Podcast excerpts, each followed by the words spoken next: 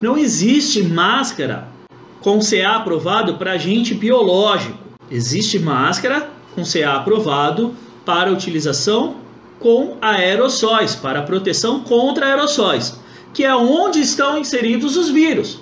E é isso que pega muito quando a gente fala sobre EPI para agente biológico, que muita gente considera que não tem EPI para agente biológico, só porque não existe em lugar nenhum escrito isso, proteção contra agente biológico. Ela não precisa proteger contra o agente biológico, ela precisa é, proteger contra o meio em que o agente biológico está inserido, que são os aerossóis. Existem sapatos que são feitos voltados para a área médica.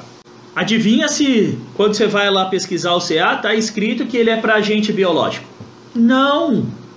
Mas é um sapato adequado, por quê? Porque ele é impermeável, não tem como uma pessoa ter contato com um agente biológico utilizando a vestimenta. A mesma coisa acontece para o óculos de proteção.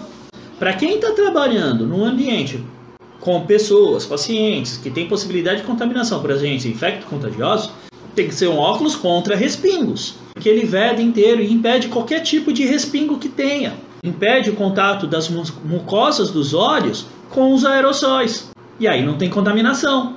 Complementando os equipamentos de proteção, entram as vestimentas, que é a mesma coisa. Não existe vestimenta contra agente biológico. Existe vestimenta que protege contra o agente de contaminação contra os aerossóis. Então você pega lá, uma das vestimentas que é mais indicada nesse sentido são as da Dupont, os Tyvek. Tyvek é uma, é uma, uma vestimenta de tecido não tecido, de TNT.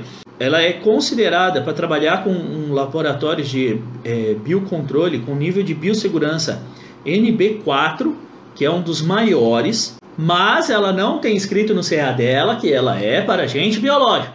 Ela está escrito que é para agente químico, classe 4, tipo é, 4, 5, 6.